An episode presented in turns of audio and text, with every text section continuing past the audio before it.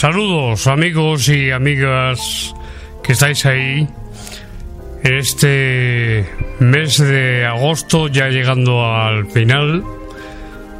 Gracias por eh, acompañarme en este viaje, el tiempo de nuestros fans, de todos vosotros. Y bueno, ante todo espero que estéis pasando un, buen verano, algunos trabajando, otros eh, de vacaciones, pero en definitiva, pues ya terminando, terminando. Gracias por estar ahí, amigos. Veréis, recientemente vi un documental os recomiendo el canal en YouTube. Somos Alma, es como se llama. Es un canal que yo sigo desde hace tiempo. Antes, antes eh, tenía otro nombre. Si no recuerdo mal, era documentales ECM. Es un canal que está centrado en las experiencias cercanas a la muerte, que es un tema, a decir verdad, verdaderamente importante. Y más después de lo que os voy a comentar, a grosso modo, como una reflexión, una serie de reflexiones, mejor dicho, de comentarios sobre algunos aspectos que la ciencia está descubriendo, la ciencia positiva, la concretamente la neurología, con toda su aparatología más moderna. Y claro, esto es de gran relevancia, porque hay mucho desconocimiento. Esto para empezar. Hay mucho desconocimiento.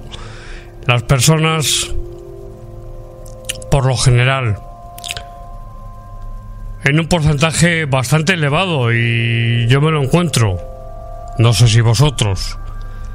Pero se opina sin, sin tener un conocimiento, aunque sea básico, de lo que es una experiencia cercana a la muerte. Y empiezan a decirte que son, en fin, ya sabéis, que son alucinaciones, que, que son eh, elucubraciones del cerebro en momentos eh, agónicos, etcétera, etcétera. Explicaciones múltiples, muy variadas y en definitiva, que verdaderamente no explican el, fenómeno. Porque la ECM, la experiencia cercana a la muerte, o como las llamó Moody, Raymond Moody, de vida después de la vida, o experiencias en el umbral de la muerte, es lo mismo. Pero bueno, es más correcto decir experiencias en el umbral de la muerte, puesto que la persona verdaderamente no ha muerto. Es decir, puede estar, y de hecho ocurre, es así, sin eh, actividad cardíaca, en parada cardiorrespiratoria, con lo cual la persona está clínicamente muerta. Yo recuerdo que mi maestro, don Germán Argomos y Valdés, siempre me hacía hincapié en este punto. Y me decía, Santiago, ten cuidado cuando hables, prudencia, cuidado, cuando hables de las ECM, en el, en el sentido de decir muerte aparente.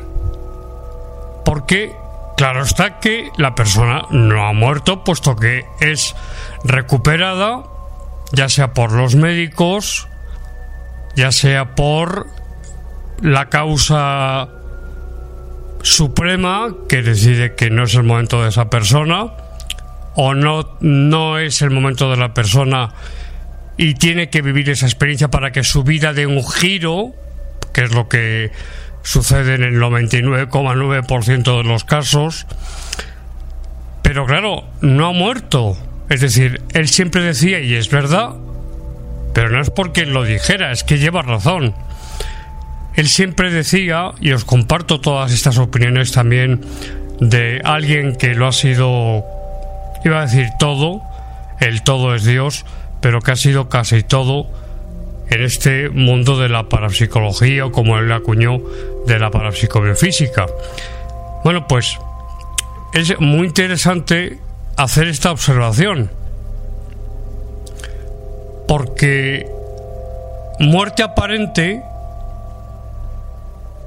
denota algo, pero decir que esa persona está muerta no es correcto ni se adapta a la realidad, puesto que luego vuelve y cuando ya puede hablar, cuenta la experiencia que ha tenido.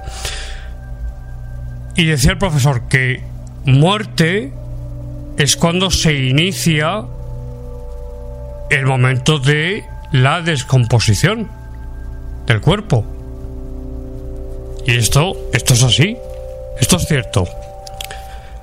Es decir, cuando hay descomposición del, del cadáver, cuando la persona ya ha muerto y verdaderamente ha muerto, pues empieza el proceso de descomposición.